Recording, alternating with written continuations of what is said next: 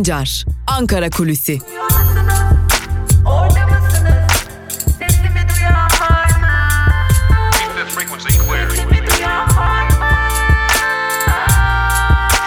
Özgürüz Radyo. Özgürüz Radyo. Özgürüz Radyo'dan merhaba sevgili dinleyenler. Ben Altan Sancar. Haftanın ilk gününde yine Ankara Kulisi programıyla sizlerleyiz. Ve Ankara Kulisi programımızda Ankara'da konuşulanları, Ankara'nın gündemini ve özellikle de cumartesi günü MHP'den gelen ardı ardına açıklamaların ardından Ankara'daki senaryoları sizlerle paylaşacağız. MHP lideri Devlet Bahçeli'nin özellikle hastalığı döneminde bir kez daha gördüğümüz MHP'li Semih Yalçın ki kendisi MHP'deki en etkin isimlerden biri ve aynı zamanda MHP lideri Devlet Bahçeli adına konuşabilen nadir MHP'li milletvekillerinden, yöneticilerden biriydi. Ve Semih Yalçın cumartesi günü hiç beklenmedik şekilde 2011 yılında Devlet Bahçeli'nin yaptığı bir konuşmadan belli başlı kesitleri Twitter hesabından paylaşmaya başladı. Tabi öncelikli olarak bu mesajlar ne anlama geliyor, neden paylaşıldı soruları akıllarda dururken daha sonra bu mesajların 2011 yılındaki seçim startının verildiği döneme ait olduğu bir kez daha anlaşıldı. Peki hemen ardından MHP lideri Devlet Bahçeli'nin de yaptığı açıklamalarla birlikte Ankara'da bir kriz mi var yoksa Cumhur İttifakı çatır diyor mu? Yoksa Cumhur İttifakı'nın aklında yeni planlar mı var? Ya da MHP'nin aklında yepyeni planlar mı var? Soruları dolaşıp durmaya başladı. Tabii bu sorunun şu an itibariyle net bir cevabı olmasa da Ankara'da çok çeşitli senaryolar dolaşmaya devam ediyor. Milliyetçi Hareket Partisi'nden düzeltme gelene kadar akıllarda acaba 2001 krizi sonrası ortaya çıkan 2002'deki erken seçim tablosu bir kez daha mı yaşanacak? Yeniden MHP lideri Devlet Bahçeli ekonomik sorumluluğu almak yerine ülkeyi seçime mi götürecek soruları akıllarda dolaşmaya başladı. Ancak ilerleyen saatlerde ortaya çıktı ki ortada bir seçim tartışması yok gibi aslında Cumhur İttifakı içerisinde güç paylaşımı yapılmaya çalışılıyor senaryoları daha fazla ağırlık kazandı. Öte yandan bazı isimler ise yine Ankara'da konuşulan bir diğer senaryoya göre MHP lideri Devlet Bahçeli'nin AKP'yi uyarmaya başladığına dair bir iddia da var. Neden bu uyarı? Zira e, ne kadar doğru bilinmez ki doğruluğundan şüphe etmek gerekiyor. Bazı MHP'liler yine bazı gazeteciler burada özellikle AKP'nin yaptırdığı bank, bazı anketlerde artık MHP ihtiyacın olmayacağına dair bir takım senaryoların yazıldığını belirttiler ancak bu senaryolar pek de gerçekçi durmuyordu. Peki Ankara'da konuşulan ve daha fazla gerçeğe yakın olan senaryo ne? Elbette ki MHP'nin artık AKP ile birlikte sürdürdüğü koalisyonda güç istemesi, artık koltuk istemesi gibi senaryolarda daha fazla konuşulmaya başlandı. Elbette MHP'liler yaptıkları açıklamalarda tüm bu senaryoları reddederek yine görüştüğümüzde de bu senaryoları reddederek sadece İbrahim Gökçe'nin mezarının e, tehdit edilmesinden sonra MHP yönelik sosyal medyadaki tepkilere bir cevap olduğunu iddia ettiler. Ancak Ankara'daki ağırlıklı senaryo şu ki artık MHP hükümette görev almak istiyor. Yine önemli bir diğer iddia da şu ki AKP'nin seçim sistemini değiştirme niyeti bulunuyor. Biliyorsunuz %50 artı 1 e, konusu e, anayasa değişikliği döneminde e, özellikle MHP lideri Devlet Bahçeli tarafından bu değişikliğe eklenmişti ve bu şartla değişikliğe destek verileceğine dair de önemli bilgiler bulunuyordu. Şimdi AKP'nin geldiğimiz dönemde buraya ilişkin bir değişiklik yapma niyetine karşı MHP'nin bu değişikliğe kapılarını kapattı ve bu mesajlarla aynı zamanda bu değişikliğe asla izin vermeyeceklerine dair de bir mesaj olduğu belirtiliyor. Yine Bakan Albayrak, Berat Albayrak'a yönelik mesajların da e, yine hükümet içerisinden ben bu bakanı onaylıyorum, hükümet içerisinde olmasına e, kabul veriyorum şeklinde yorumlandığı da belirtiliyor. Bu ilk değil biliyorsunuz e, MHP lideri Devlet Bahçeli daha önce de Süleyman Soylu için bu tarz mesajlar vermişti. Tabi burada AKP'nin hoşuna gitmeyen bazı durumlar da söz konusu. Nedir bu durumlar? E, bakanlıklara adeta e, MHP lideri Devlet Bahçeli'nin de onay veriyormuş gibi görünmesi AKP'nin hoşuna gitmiyor.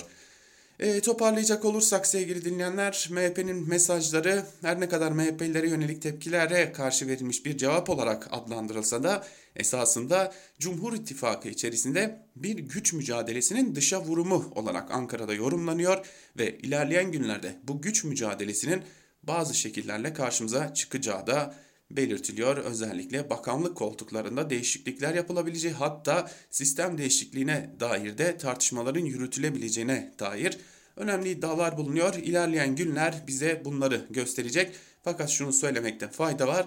Cumhur İttifakı içerisinde dışarıdan algılandığı gibi her şey güllük gülistanlık halde işlemiyor.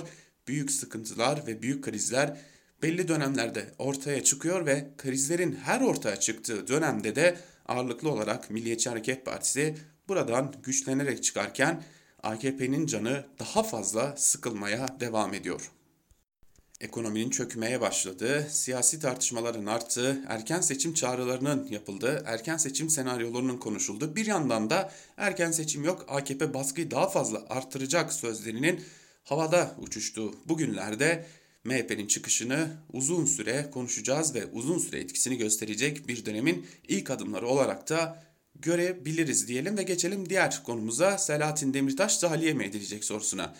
Evet Selahattin Demirtaş neredeyse 4 yıldır tutuklu HDP'nin eş genel başkanı iken gözaltına alınıp tutuklanmıştı ve e, Avrupa İnsan Hakları Mahkemesi hakkında tutukluluk kararı verilen davada siyasi sahiplerin e, ağırlık bastığı gerekçesiyle Demirtaş'ın derhal tahliye edilmesini istemişti. Ancak Demirtaş tahliye edilmediği gibi hakkında başka bir davadan hızlıca karar verilmiş ve bu karar onaylanmıştı. İşte bu karar ki Sırrı Süre Önder de bu benzer karardan dolayı mahkum olmuş ancak Anayasa Mahkemesi Sırrı Süreyya Önder'in ifade özgürlüğünün ihlal edildiğine karar vermişti ve Sırrı Süreyya Önder tahliye olmuştu.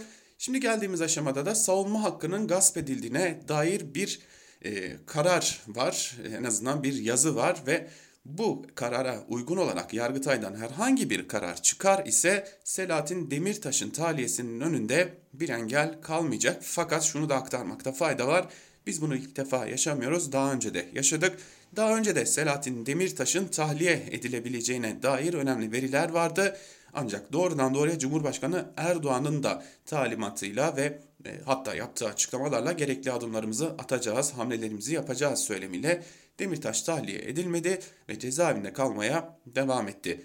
Fakat ilerleyen günlerde Yargıtay Demirtaş'ın dosyasını bozar ise Demirtaş'ın tahliye edilebilme ihtimali gündeme gelecek ve bu tahliye gerçekleşecek mi gerçekleşmeyecek mi göreceğiz. Ancak ortada dolaşan senaryo gerçek. Eğer karar bozulur ise HDP'nin tutuklu eski eş genel başkanı Selahattin Demirtaş tahliye olacak ve 4 yıl sonra yeniden dışarıda olacak, özgür olacak. Bir yandan da Ankara bunu konuşmaya devam ediyor.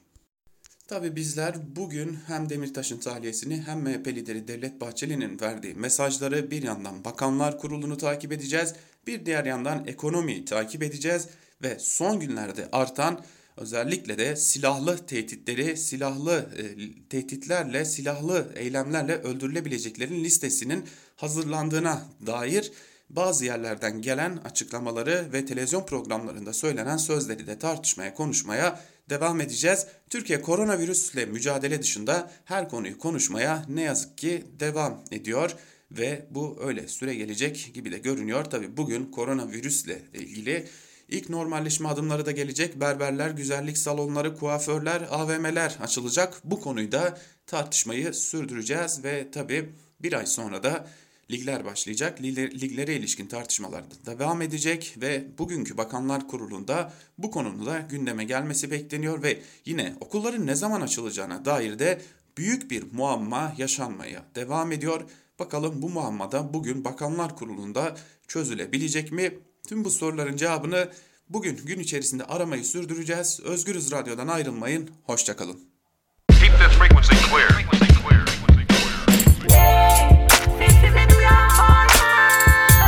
Altan Sancar, Ankara Kulüsi.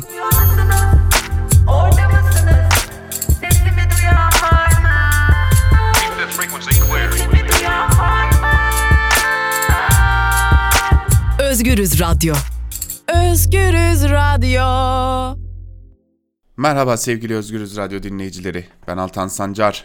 Haftanın ilk gününde Özgürüz Radyo'da gazete manşetleri ve günün öne çıkan yorumlarını aktarmak üzere hafta içi her gün olduğu gibi karşınızdayız.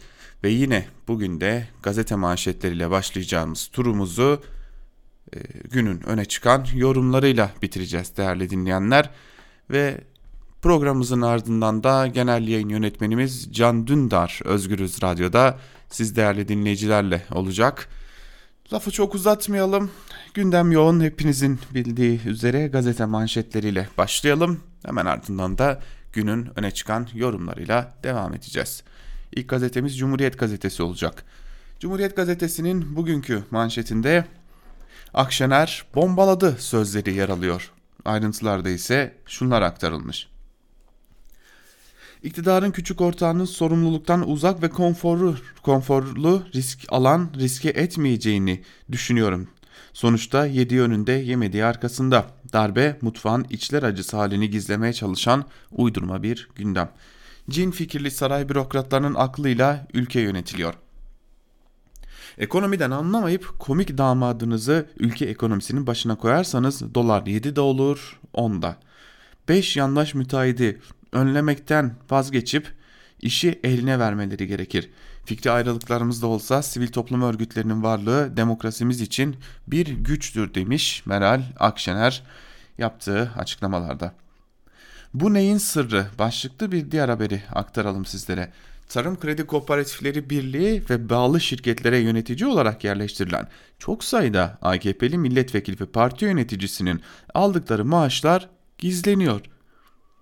Tarım ve Orman Bakanı Bekir Pakdemirli bu isimlerin maaşlarını soran CHP'li Bakıroğlu'na ticari sır diyerek yanıt vermedi. CHP'li Bakıroğlu salgın döneminde zor günler geçiren çiftçinin en önemli finans kaynağı olan birliğin arpalık haline getirildiğini belirterek birlik artık çiftçi kuruluşu olmaktan çıkmıştır. Çiftçi kendisine ait görmediği bu kurumdan uzaklaşmaktadır dedi şeklinde de ayrıntılar aktarılmış. Tabi hepimizin aklına o malum soru geliyor. Türkiye'de son e, belki de 10 yılda diyelim hadi e, iyi niyetli davranalım. Yani e, iyi düşünelim diyerek 10 yılda bir arpalık haline gelmeyen herhangi bir resmi kurum, herhangi bir kamu yarına çalışması gereken bir kuruluş kaldı mı acaba? Geçelim Yeni Yaşam gazetesine. Yeni Yaşam gazetesi bir adım, bir adım ötesi cinayet manşetiyle çıkmış Ayrıntılarda ise şunlar aktarılıyor. Salgına karşı alınan önlemler kapsamında 23 Nisan'da başlayan ve 4 gün süren sokağa çıkma yasağının ikinci gününde Nusaybin'de polis dehşetinin görüntüleri ortaya çıktı. Oyun oynamak için sokağa çıkan çocuktan silah kullanarak dağıtan polislerden birinin silahını çekerek zihinsel engelli BE'nin peşinden koştuğu, bir binanın girişinde yakaladığı çocuğu zorla zırhlı araca götürdüğü görülüyor.'' Çocuğa hakaretlerde bulunan polis çevredekilerin çocuğun zihinsel engelli olduğu uyarısını da dikkate almadığı anlaşılıyor. B'nin babası Mehmet E, çocuğun polislerin yanından gel geldiğinde korkudan ruhu kalmamıştı. Ödü kopmuştu. Psikolojisi bozuldu ve oğlum 3 gün kendine gelemedi dedi. Kaymakamlık ise polisin açığa alındığını açıklarken açıklamada çocukların polise taş attığı da iddia edildi. Şimdi bu polise taş attığı iddiası eski bir iddia biliyorsunuz. E, polise taş atan çocuklar, suça sürüklenen çocuklar adıyla bir dönem Türkiye'de çok konuştuğumuz bir şeydi. O zaman da e, çocuklar cezaevlerine atılıp onlarca yıl e, cezalar alabiliyorlardı. E, kaymakamlık polisin yaptığını meşrulaştırmaya çalışıyor. Zaten polis hakkında adli bir tahkikat da yok. Sadece ama sadece e, polisin açığa alındığını biliyoruz. Hem sosyal hem sınıfsal mesafe başlıklı bir haberi aktaralım sizlere. İstanbul'da yapımı devam eden hastaneleri gezen Cumhurbaşkanı Tayyip Erdoğan, Sancaktepe'deki inşaatta çoğu maskesiz dip dibe çalışan inşaat işçilerine uzaktan el sağlamakla yetindi. Öte yandan salgına rağmen çalıştırılmaya devam eden emekçiler iş cinayetinde hayatını kaybetmeye devam ediyor. 3 ayrı kentte dün meydana gelen iş cinayetinde 3 emekçi hayatını kaybetti denmiş haberin ayrıntılarında. Cumhurbaşkanı Erdoğan bir inşaatı ziyaret ediyor. Arada bir güvenlik şeridi var. O güvenlik şeridinin biraz daha uzarında e, Cumhurbaşkanı Erdoğan'ın korumaları var. İşçilere yüzleri dönük bir şekilde bakıyorlar. İşçiler Erdoğan'dan yaklaşık 10 metre uzaktalar ve oradan sonra da arada büyük bir mesafe var. Ama işçiler tamamen maskesiz neredeyse. İşçiler maskesiz çalışırken bir de 10 metre mesafe bulunuyor. Tabi ne için yapıldı hala tam olarak kestirilemeyen her gün yapım amacı değişen bir hastaneyle de karşı karşıyayız. Geçelim Bir Gün Gazetesi'ne. Bir Gün Gazetesi maaşları sır oldu manşetiyle çıkmış. Ee, CHP ile aynı haber aslında. E, pardon Cumhuriyet Gazetesi ile aynı haber aslında. CHP Manisa Milletvekili Bakıroğlu bir, bir süre önce Tarım Kredi Kooperatifleri Merkez Birliği'nde çalışan AKP'lerin 100 bin TL'ye kadar maaş aldıklarına dair iddiaları gündeme taşıdı. Bakan Pakdemirli yasal süre geçtikten sonra verdiği yanıtta talep edilen bilgilerin ticari sır olduğunu ve bu nedenle açıklanamayacağını bildirdi. Yanıt bu neyin sırrı gizlenen ne sorusunu gündeme taşıdı.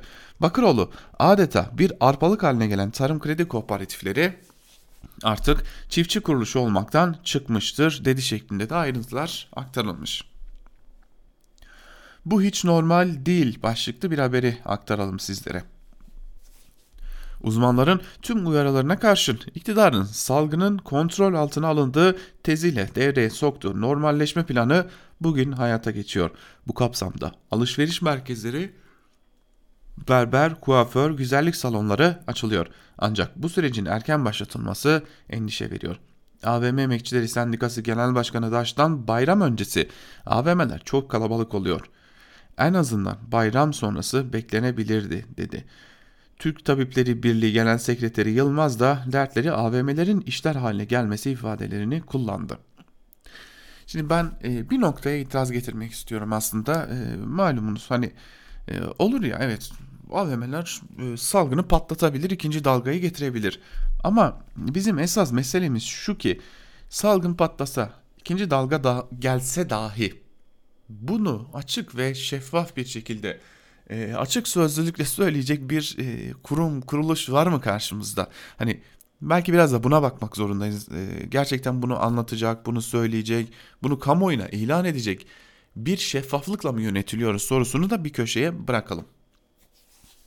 Geçelim Evrensel Gazetesi'ne. Evrensel Gazetesi tabloya bak, riski gör manşetiyle çıkmış. Ayrıntılarda ise şunlar aktarılmış. Hükümetin uyguladığı sürü başlıklı yöntemi virüsü ülke çapında yaygınlaştırırken Türkiye'yi salgının en çok görüldüğü ülkeler listesinde ilk ona yerleştirdi. Yaşlı Avrupa ülkelerine göre ölümler az olsa da Türkiye'de demografik yapı kendisine benzeyen ülkeler içerisinde en kötü durumdaki ülkelerden biri. Normalleşme adımı kaygıyı arttırıyor. Ülkedeki taşıyıcı sayısı bilinmiyor. Ceza, cenazelerdeki bir araya gelmeleri vakaları patlattığı bir dönemde AVM'lerden düğün salonlarına uzanan normalleşme adımı riski büyütüyor. Ekonomik paketin yetersizliği insanları işe ve kalabalığa itiyor. Kulüplerden pozitif vaka haberleri geliyor, uzmanlar uyarıyor. Kurallar sağlanamazsa ikinci dalga kaçınılmaz olur. Ee, biliyorsunuz e, dün gece bakın dün geceyi söylüyoruz sevgili dinleyenler. İstiklal Caddesi yine kalabalıktı. Bu sabah yine kalabalıktı. Ee, yine İstanbul'da Boğaz Köprüsü'nde büyük bir trafik söz konusuydu. Ee, bu iş normalleşmeye falan gitmiyor. Bu iş alışına doğru gidiyor artık adım adım. Evet Evrensel Gazetesi'ni de noktalamış olalım böylelikle ve Evrensel Gazetesi'nin ardından geçelim Sözcü Gazetesi'ne. Sözcü Gazetesi işsizlik kuyruğunda virüsün ortaya çıkardığı yürek yakan hikayeler manşetiyle çıkmış. Ayrıntılar ise şöyle. Kimi turizmciydi, kimi katip, kimi temizlik işçisi, kimi de serbest meslek. Onlar virüsün vurduğu 5 milyon işsizden sadece birkaçı. Tek hayalleri ise iş bulmak. Virüsün ardından artık ekmek aslanın ağzında değil midesinde. 5 milyon kişi mevcut işsizlere eklendi. Örneğin Hakan turizmciydi. Artık evine maaş götüremiyor. Döndü temizlik şirketindeydi. Kapının önüne konuldu.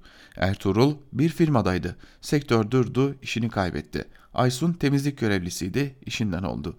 Eşi de işsizdi. Ceyhan noter katibiydi artık değil. Şimdi hepsi bir iş bir aş peşinde ama zor deniyor ve e, bu yoksulluğu, bu işsizliği bu darboğazı yaşayan yurttaşların fotoğraflarına da yer veriliyor. Sevgili dinleyenler Sözcü gazetesinin manşetinin ayrıntılarında. Geçelim Karar Gazetesi'ne. Karar Gazetesi'nin manşetinde gevşersek eve döneriz sözleri yer alıyor. Ayrıntılar ise şöyle. Normalleşme takvimi çerçevesinde AVM'ler, pazarlar, berberler bugün kapılarını açacak. Dolaşımın artmasıyla salgın riski katlanacak. En kritik günde kurallara harfiyen uymak çok daha büyük önem taşıyor. Davete kapılırsak evde karantinaya geri döneceğimizi hatırlatan bilim insanları da virüs pusuda tedbirler gevşerse ikinci pik yaşanır uyarısında bulunuyor. İkinci pik e, yaşanmaya başlayacak artık buna karşı e, söylenebilecek bir söz yok ama e, bir gerçekliğimiz var sevgili dinleyenler. Biz bunu hiçbir zaman ama hiçbir zaman öğrenemeyeceğiz. Zira iktidar ne olursa olsun bizden e, gizlemeye devam edecek bu konuyu. Evet Skalar gazetesini de noktaladıktan sonra geçelim Milliyet gazetesine. Milliyet gazetesinin manşetinde depolar doluyor sözleri yer alıyor. Ayrıntılar ise şöyle. Petrol fiyatının düşmesiyle Türkiye'nin ham petrol ve akaryakıt, depolarının dolduğunu açıklayan Enerji Bakanı Dönmez kapasitenin %90'ı dolu dedi. Enerji, Bakan, Enerji ve Tabi Kaynaklar Bakanı Fatih Dönmez petrolün dibe vurduğu maliyetler nedeniyle uluslararası şirketin Doğu Akdeniz'de faaliyetlerine ara verdiği dönemi milliyete değerlendirdi. Petrol fiyatının 2018-2019'daki seviyesine 2022'de ulaşabileceğini söyleyen Dönmez, bizim kamu ve özel sektör kapasitemiz 15.8 milyon metreküp kapasitenin %90'ı dolu bir diyebiliriz dedi şeklinde ayrıntılar aktarılmış. İyi de o zaman sormazlar mı sadece 3 günde 50 kuruştan fazla zam mı niye yaptınız diye. Ha, 50 kuruştan fazla zam niye yapıldı onu sizlere biraz da ayrıntılı aktarmak lazım tabi. E, biliyorsunuz Türkiye'de e, bir şeye e, para ödüyorsanız onun büyük bir bölümü ödediğiniz şeyin parası değil e, büyük bir bölümü vergidir değerli dinleyenler. Şimdi Türkiye'de e, çok yüksek rakamlardan bahsediyoruz. Yani neresinden bakarsanız bakın e, şu an itibariyle 5,5 lira düzeyinde olan e, benzine ödenen e, 2.30 lira en fazla benzinin parası. Geri kalan 3 liradan fazlası ise vergi olarak ödeniyor. Yani devlet satmadığı benzinden yani kendi topraklarından çıkmadığı için satamadığı benzinden satmış kadar kar elde ediyor ve her geçen günde e, dolara e, benz fiyat zam yapılmaya devam ediyor. Çok değil. 17 Mart'ta petrolün yani benzinin rafineri çıkışı 1.43 kuruşa kadar düşmüştü. Türkiye'de 5 lira 20 kuruş, 5 lira 30 kuruş seviyesinden satılıyordu. Bu derece yüksekti fiyat. E tabi bunun bir diğer sebebi de e, piyasalarımızdaki güçsüzlük. E, çünkü e, piyasalarımız e, dayanıksız, dolar kuruna karşı dayanıksız. E, bir yandan Avrupa'da petrolün fiyatı düşerken, dünya genelinde petrolün fiyatı düşerken e bizde dolar yükseliyordu sevgili dinleyenler. Dolar yükselince de petrolün fiyatı da düşmemiş oluyordu. Denge de böyle sağlanmış oluyordu. E, çizilen o pembe tablonun ardına da böyle bir gerçek yatıyor. Milliyet gazetesini noktalayalım, Hürriyet gazetesine geçelim. Hürriyet gazetesinin manşetinde aman dikkat Türkiye sözleri yer alıyor. Ayrıntılar ise şöyle. İlk normalleşme adımları bugün atılıyor. AVM'ler, güzellik salonları, kuaförler ve berberler açılıyor. Herkesin kurallara harfiyen uyması gerekiyor yoksa fatura ağır olur. AVM'lerdeki düzen artık eskisi gibi olmayacak. Herkesin ateşi ölçülecek, içeride 3 saatten fazla kalınmayacak. Gruplar halinde gezilemeyecek, asansörler çalışmayacak, merdiven kullanılacak, sosyal mesafe olacak. Deneme kabininde 10 dakikadan fazla kalınamayacak. Yemek katlarına masa ve sandalye konmayacak denmiş ayrıntılarda. E, dikkat ettiyseniz e, yandaş gazetelerin manşetinde aman dikkat halkımız siz bunu yapmayın halkımız şunu yapmayın halkımız sözleri yer alıyor. Tabi buradan e, şu çıkarımı yapmak mümkün. Sorumluluk asıl olarak devlettedir. Sorumluluk asıl olarak iktidarda ve yetkililerdedir. Sağlık Bakanlığındadır. Ama e, dönüp dolaş baktığımızda sanki sorumluluk halktaymış gibi. Eğer ikinci bir salgın yaşanırsa da bu adımları at, atan yani AVM'leri açan, e, kuaförleri açan, berberleri açan e, iktidarda değil de sanki sorumluluk halktaymış da halk kurallara uymamış gibi gösterilecek. Biliyorsunuz iktidar bir ay boyunca bir maske bile dağıtamadı. Oradan oraya, oradan oraya sekip durdu o maskeler ve eninde sonunda geldiğimiz yer yeniden maskelerin ücretli satılması oldu. Bu arada ben e, hani çalışan bir insan olarak maskelere defalarca başvurdum kod gelsin diye ama bir ay boyunca tek bir kod alamadık maske edinebilmek için. Sabah gazetesine de geçelim. Sabah gazetesinin manşetinde dev projede ışık göründü sözleri yer alıyor. Ayrıntılar ise şöyle. İstanbul Havalimanı'nın trafik sorunu çözecek hızlı metro tünelleri tamamlandı. Erdoğan törende konuştu. Bu metro korona sonrası için Türkiye'ye büyük bir avantaj sağlayacak. Yaklaşık 2 yıllık bir inşaat sürecinin sonunda metro hattının tünellerinde ışığı gördük. Bu proje devreye girince dünyanın en büyüklerinden İstanbul Havalimanı'nın ulaşım sorunu tamamen çözülecek. Her işimizde olduğu gibi burada da yerli ve milli imkanların kullanılmasına önem verilmeli denmiş. Haberin ayrıntılarında biliyorsunuz iktidar bir e, iş yapıyorsa bir inşaat yapıyorsa ona bağlı en az 10 inşaat daha yapar ve e, bütün e, bir şekilde bütün şirketler bu işlerden nemalanırlar.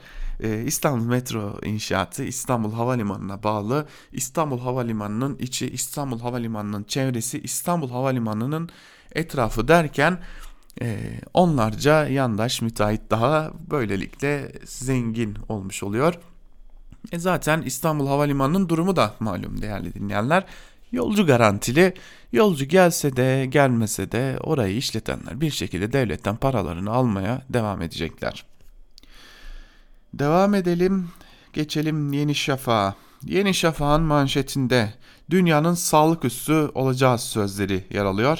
Ayrıntılar ise şöyle. Cumhurbaşkanı Erdoğan Sancaktepe Yeşilköy'e inşa edilen hastanelerin Türkiye için yeni açılım olduğunu söyledi. Erdoğan yurt dışından uçaklarla gelecekler tedavilerini yapıp uğurlayacağız. Bu açılımda Türkiye sağlık üssü olacaktır. Geçmişte Türkiye'den Cleveland'a gidiyorlardı ya bundan sonra İstanbul'a gelecekler dedi şeklinde ayrıntılar aktarılmış. Um, Söyleyecek çok söz var sevgili dinleyenler. E, hastane yapmak değil konu sadece tabii ki. Hastanenin içini doldurabiliyor muyuz? Hani hastanede kalifiye doktorlarımız olacak mı? Bu ülkenin sağlıkçıları kalifiye doktorlar. Buna itirazımız yok. Elbette ki bu ülkenin sağlıkçıları, hemşireleri, e, ebeleri, temizlik görevlerine kadar hepsi kalifiye. Hepsi canla başla çalışan insanlar ama e, o hastaneyi kim yönetecek? Yani o doktorların çalışmasına izin verilecek mi sorusu da akıllara gelmiyor değil. E, sağlık üssü olmak sadece hastanelerle olmuyor. Geçelim Akit'in manşetine. Akit'in derdi İmamoğlu her zamanki gibi. Hizmetleri de askıya aldı manşetiyle çıkmış. E, hemen aktaralım. Ben Akit'i aktarırken bu iftira dolu özellikle e, İmamoğlu'na özellikle HDP'ye özellikle muhalefete yönelik iftira dolu haberlere imza atan o muhabirlerin adını da sizlerle paylaşmaya çalışıyorum. Muhammed Uzun bu haberin muhabiri yazanı e, hizmetleri askıya aldı manşetinin ayrıntılarında ise şunlar aktarılmış. 10 ayda İBB'yi batıran, personelin maaşını bile ödeyemeyecek çizgi film kanallarına milyonlarca lira reklam parası aktaran CHP'li Ekrem İmamoğlu hizmetleri de askıya aldı denmiş. Ee, şimdi dertleri ne diye soracak olursanız zaten İmamoğlu başlı başına bir dert. Ee, 20 yıldan fazladır yönettikleri İstanbul ellerinden alındı. Büyük bir e, dertleri var.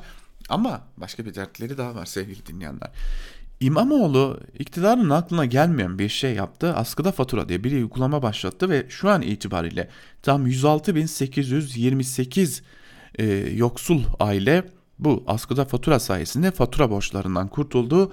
13 milyon 500 bin liralıkta bir gelir elde etti belediye ve e, böylelikle iki yönlü koronavirüs salgınında iki yönlü bir iş yaptı. İmamoğlu'nun da e, hedef olmasına tabii ki e, dert bu. E, bir yandan da Cumhurbaşkanı işte İmamoğlu'nu hedef aldı. İstanbul mazeret değil hizmet bekler dedi. İmamoğlu da 10 ayda neler neler yaptıklarını anlattı. E, Tabi mazeret olarak adlandırılan şey de İstanbul'a bütçe aktarılmaması, İstanbul'da e, belediye meclisinde çoğunlukta olan CHP'li ve şey AKP'li ve MHP'lilerin e, İmamoğlu'nun projelerini engellemesi. Şimdi bunun bir benzerini geçtiğimiz günlerde Ankara'da gördük. Biz Ankara'da Mansur Yavaş e, Ankara Büyükşehir Belediyesi'nin sorumluluk alanında olan su borularını değiştirmek istedi askıya bağlı. Çünkü borular eski ve asbest riski bulunuyordu.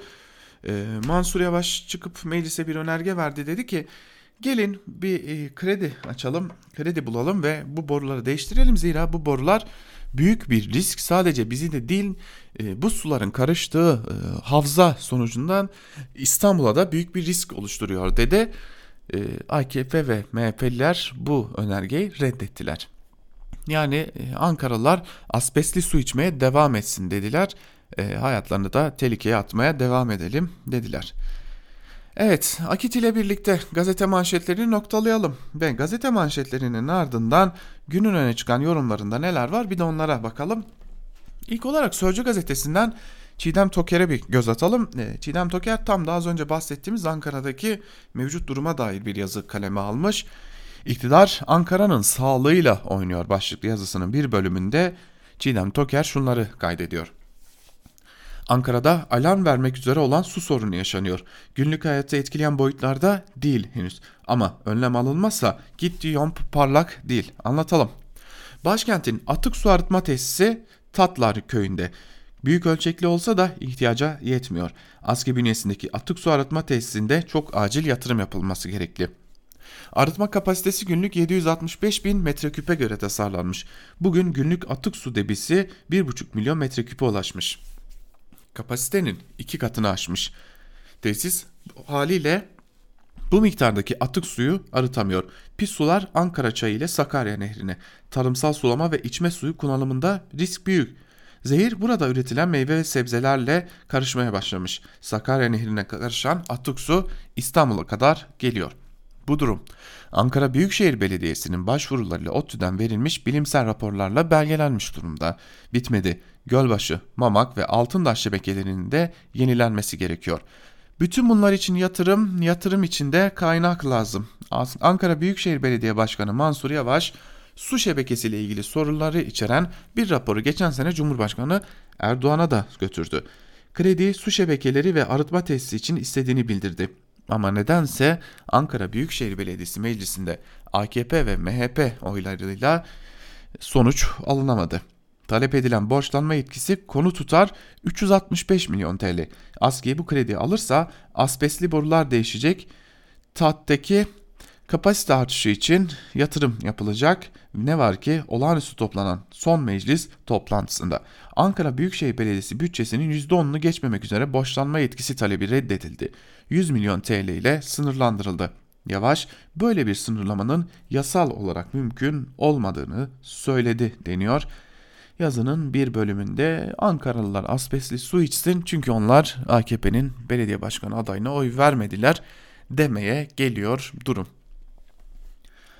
Geçelim T24'ten Mehmet Yılmaz'ın yazısına değerli dinleyenler. Rejimin rastgele şiddet stratejisi başlıklı yazısının bir bölümünde Yılmaz şunları kaydediyor. Sevda Noyan isimli bir kadın yazar olduğunu bilmiyordum, duymamıştım. Benim adını bile duymamış olmam bir şeyi değiştirmiyor ve Sevda Noyan'ın siyasal İslamcı çevre içindeki önemini azaltmıyor tabi. Önemi şuradan belli ki bu siyasi çizginin en eski televizyon kanalının yavrusunda yine bu siyasi çizginin önemli bir isminin programına konuk olmuş. Demek ki görüşlerine önem verilen fikir öneri önderi bir kadın ile karşı karşıyayız. Çok uzun zaman oldu ki bir devlet dairesinde adımımı, adımımı atmadığım için hala öyle olup olmadığını bilmiyorum. Eskiden devlet dairelerinde bazı dolapların üzerinde yangında ilk kurtarılacak diye yazı olurdu. Bu fikir önderi kadının elinde de böyle bir liste varmış. Söylediğine göre de bunlar komşularından oluşuyor ve bir darbe girişimi anında ilk olarak onlar yok edilecekler. Bunun için sadece liste yapılmamış tabi ailecek hazırlıklılarmış. Ailenin hazırlığı bir kalkışma anında 50 kişiyi götürecek çaptaymış. Sonradan yaptığı açıklama ile e, Sonradan yaptığı açıklamada tevil yoluna gidiyor ama ne yapsa boş. Ağır bir şiddet ağır bir şiddet çağrısı bu. Bu tür bir iç savaş çığırtkandı. Savcılık soruşturma açsın bu kadını içeri tıksın demeyeceğim. Birincisi dangalakça sarf edilmiş sözleri nedeniyle kimsenin hapse atılması gerekmez.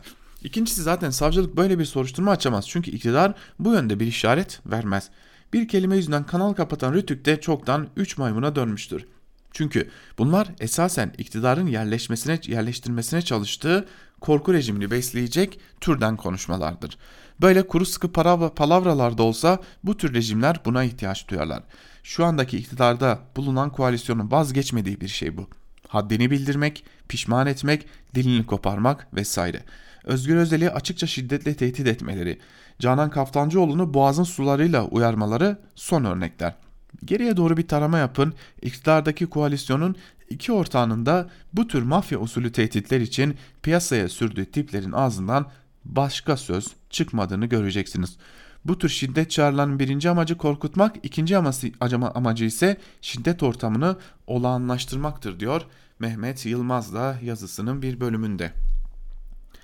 E, iktidar cenahı da, iktidarın ortağı da, iktidarın büyüğü de, küçüğü de yani MHP'si de, AKP'si de ve daha da küçüklü e, boncuk tesbih, boncuk taneleri gibi arkalarına dizilen ortakları da e, ölümle tehdit etmekten hiçbir zaman çekinmiyorlar. Bu ülkede gazetecilik yapıp da ölümle tehdit almayan hiç kimse de yoktur zaten.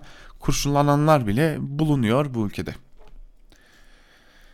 Şimdi iktidarda dikkat çekici bir e, söylem farklılığı var bu aralar sevgili dinleyenler. E, Avrupa Birliği konusunda e, iktidar kendinden emin bir şekilde Avrupa Birliği'ne çağrı yapıyor. Cumhurbaşkanı Erdoğan da bu çağrıyı yaptı. Bizi Avrupa Birliği'ne alın artık tam üyelik zamanıdır dediler. E, yandaş yazarlar da tabii bundan e, kendilerine bir pay çıkardılar. Avrupa Birliği bize muhtaç, bizi alırsa alırlarsa kurtarırlar şeklinde yazılar yazıp çizmeye başladılar. Şimdi bugün Sabah gazetesinde iki yazı paylaşacağım size. Ee, iğrenç yazılarıyla bilinen Engin Ardınç'ın yazısıyla başlayalım. Biz insanlığımızı yapalım da başlıklı yazısında AB ile ilgili şunları kaydediyor. Türkiye Avrupa ajanlarının ülkede serbestçe at oynamalarına izin vermeden AB'ye giremez. Türkiye Rusya ile arasını soğutmadan AB'ye giremez. Türkiye enflasyonunu %3'e düşürmeden AB'ye giremez. Bütün bunlar olsa bile Türkiye'nin üyeliği için her ülkede ayrı ayrı halk oylaması yapılacaktır. Bir tek ülkede bile sonuç olumsuz çıkarsa Türkiye AB'ye giremez. Ortak parlamentosu olan ama ortak hükümeti olmayan, bir ordusu bile olmayan, bir anayasası bile olmayan AB'ye bazı üyelerin ayrılmalı düşündükleri bir üyenin de çoktan ayrıldığı AB'ye. Avrupa'da faşizmin nasıl yükseldiğini görmeden oralara sosyalizm falan gelir diye avunanlarımız var. Belki Türkiye'de gelir canım Taksim anıtına çelek koyanlar getirirler. Şaka bir yana AB'ye teklifimizi yineliyoruz. Cumhurbaşkanımız bu salgın bize birlik olmanın, birlik içinde güçlü olmanın anlamını tekrar hatırlatmıştır. Artık hepimizin aynı gemide olduğumuzu anladıklarını umuyorum dedi. 3-5 sağlık malzemesi gönderdik diye domuzluklarından vazgeçeceklerini Cumhurbaşkanımız bilmez mi? Bizden çok daha iyi bilir. Ama onları manevi açıdan da köşeye sıkıştırmak istiyor demiş Engin Ardıç. Şimdi Zaten koskoca bir Avrupa'ya domuz diyor. Ee, ha domuz kötü bir şey değil. Ee, bu ayrı bir şey ama e, bir yandan biz AB'ye alın deyip bir yandan biz AB'ye sövmek başka bir e, kafa herhalde. Hani bu kıskançlık kafası. Şimdi e, AB batıyor herhalde. Bizim haberimiz yok. E, milyarlarca hatta trilyonlarca avroyu halkına dağıtan Avrupa Birliği'nden bahsediyoruz. Evet sıkıntı çekildi. Hala da çekilmeye devam ediliyor Avrupa'da ama e, emin olun onlar bizden çok daha hızlı toparlanırlar. Zira onların dönen bir ekonomik çarkı var. Bizim dönen hiçbir çarkımız yok. Bizim de bizde dönen tek şey e, çıkar ilişkileri. Şimdi e, Kerem Alkin de Sabah gazetesinde yazıp çiziyor ve e, AB için Türkiye zamanı başlıklı bir yazıyı da o kaleme almış ve yazısının bir bölümünde kendisi de şunları aktarıyor. Bugün ABD ile ilişkileri giderek daha inişli çıkışlı hale almış olan AB, Başkan Trump döneminde ticaret savaşları ve İran'la nükleer anlaşma konusundaki ciddi ayrışma ve çatışma nedeniyle Atlantik İttifakı'nın iki önemli kanadı arasında belki de en kötü günleri yaşamakta. Bu noktada Çin ve Rusya ile ilişkileri geliştirmek ise iki ülkenin demokrasi ve şeffaflık konusundaki karneleri nedeniyle AB'yi endişelendiriyor. Bilhassa Çin'in pasif yürüyüş taktiğiyle hem Rusya hem Avrupa bilhassa da Afrika'da yürüttüğü yayılmacı siyaseti İtalya'nın ve Yunanistan'ın Çin'e kendi topraklarında liman tesis, fabrika satın alma, atölyeler kurma noktasında adeta kuşak yol inisiyatifinin Avrupa'daki ortakları gibi fazlaca hareket alanı ve inisiyatif tanımaları ise kimi çevrelerde Truva atı sendromu olarak tanımlanıyor. Tüm bu tablo Türkiye'nin AB projesine tam üyeliğinin AB'nin bütününü açısından enerji malzeme gücünü takip etme, üretim ve tedarik iddiasını sürdürme, sürdürülebilir istihdam, enerji işbirliği, savunma işbirliği gibi stratejik başlıkların tümünde Avrupa Birliği'ne etkili bir kabiliyeti sağlıyor. Türkiye, AB'nin üzerindeki ölü toprağını uf, ufku, ufuk karanlığını, keyifsizlik ve halsizlik görüntüsünü ortadan kaldırabilecek en kıymetli kaldıraç. Umalım ki gözlerinin önündeki bu temel gerçeği görüp Türkiye konusunda tereddüt ve hatalardan bir an önce sıyrılsınlar demiş Kerem Alkin'de. Şimdi bir gün sövdükleri Avrupa Birliği'ne ertesi gün yani biz çok iyi bir ülkeyiz hani siz kötü durumdasınız hani bizi alırsanız e, sayemizde e, siz de kurtulursunuz gibi aslında üstü kapalı olarak yalvarmaya devam ediyorlar. Bakalım önümüzdeki haftada Avrupa Birliği'ne yeniden sövüp Şangay Beşlisini övebilirler. E, çünkü omurga yok sevgili dinleyenler. Bu arada Türkiye Avrupa Birliği'ne hiçbir zaman giremeyecek. Ha, onlar da almayacaklardır Avrupa Birliği'ni ama Avrupa Birliği hukuk arar sevgili dinleyenler. Hukukun olmadığı yerde de e, kimse e, Avrupa Birliği'ne üye olamaz. Geçelim gazete duvardan Ülkü Doğanay'ın Yaman Çelişki iktidar mı ittifak mı başlıklı yazısına yazısının bir bölümünde Ülkü Doğanay şunları kaydetmiş sevgili dinleyenler. Hemen yarın yani siz bu yazıyı okurken sevgili okurlar AVM'ler açılacak. Salgınla mücadeledeki başarısında olduğu gibi normalleşmede de dünyaya örnek olacak bir uygulama. Hiç bilmiyorum haftalardır eve kapattığı yaşlılara çocuklara bir kez 4 saatliğine sokak çıkma izni verdikten sonra normalleşmede ilk adım olarak AVM'leri açan başka bir ülke var mı? Salgınla mücadele önlemleri adı altında İlk iş konut kredilerini kolaylaştıran bir ülke. İş bulamıyorsan o zaman ev al.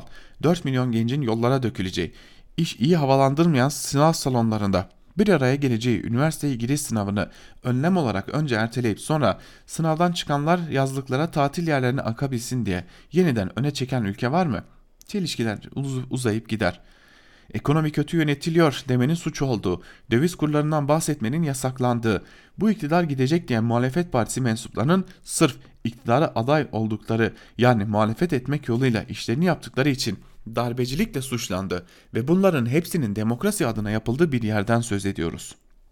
Bütün bunlar yaşanırken gazeteciler ve yazarların hapiste olduğu ama yazar olduğu söylenen bir kadının ekranlara çıkıp bizim aile en az 50 kişiyi götürür madden de manen de buna hazırlıklıyız. Ayaklarını denk alsınlar diyerek aynı sitede oturdu komşularına tehditler savurduğu bir yer. İşte böyle böyle insanın bu ne yaman çelişkenle demediği gün geçmiyor.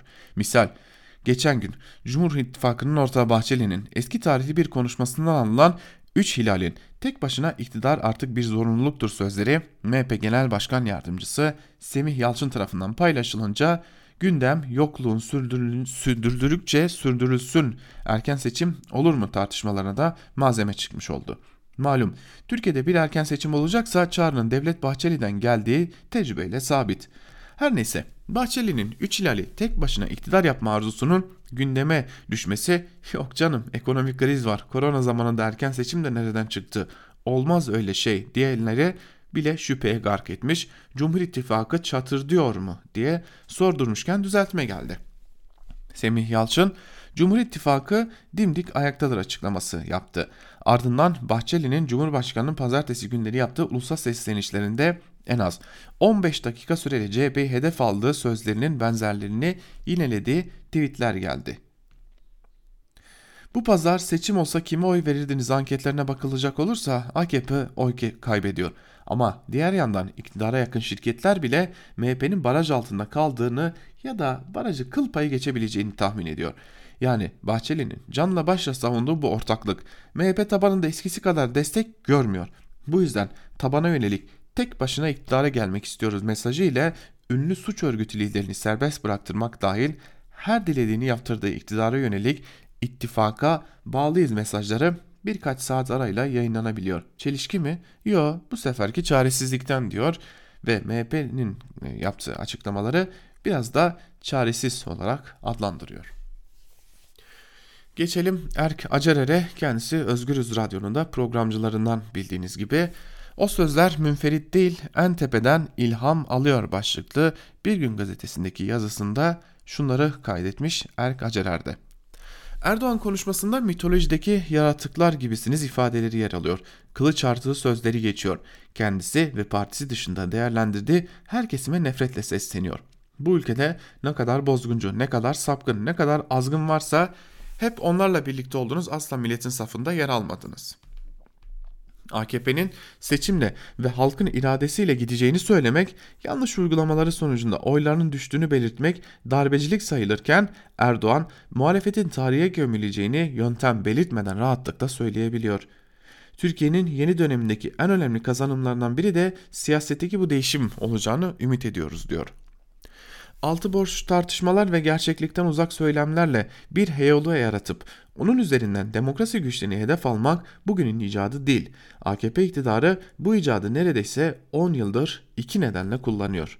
Birincisi kendi siyasetinin önünü açmak ve Türkiye'yi dizayn etmek. İkincisi sıkıştığı zamanlarda çıkış noktası bulabilmek.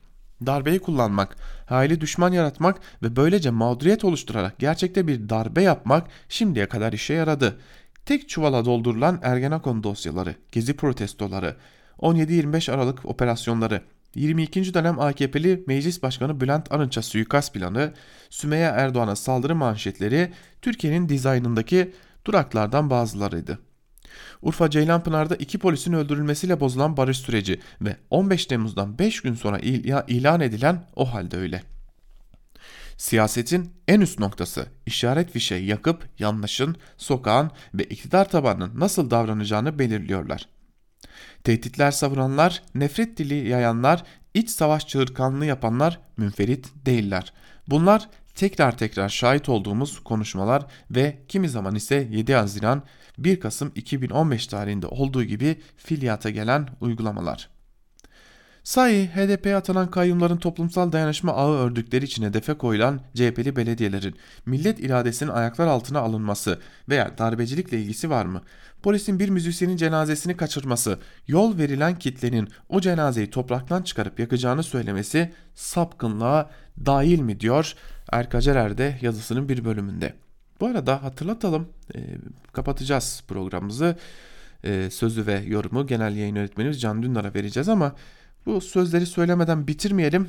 Dün yine e, İbrahim Gökçe'nin grup yorumun gitaristi açlık grevindeyken hayatını kaybeden grup yorumun gitaristi İbrahim Gökçe'nin sevgili dinleyenler mezarına yine bir saldırı girişimi oldu.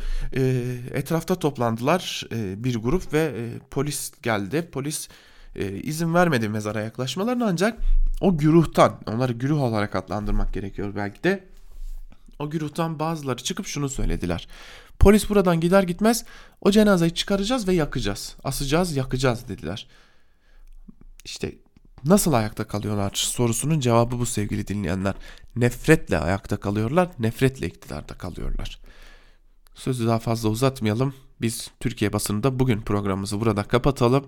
Sözü ve yorumu genel yayın yönetmenimiz Can Dündar'a verelim. Bakalım Genel yayın yönetmenimiz Sevda Noyan'ın o nefret dolu ve e, toplumu hedef alan sözleri için neler söylemiş hep birlikte dinleyelim.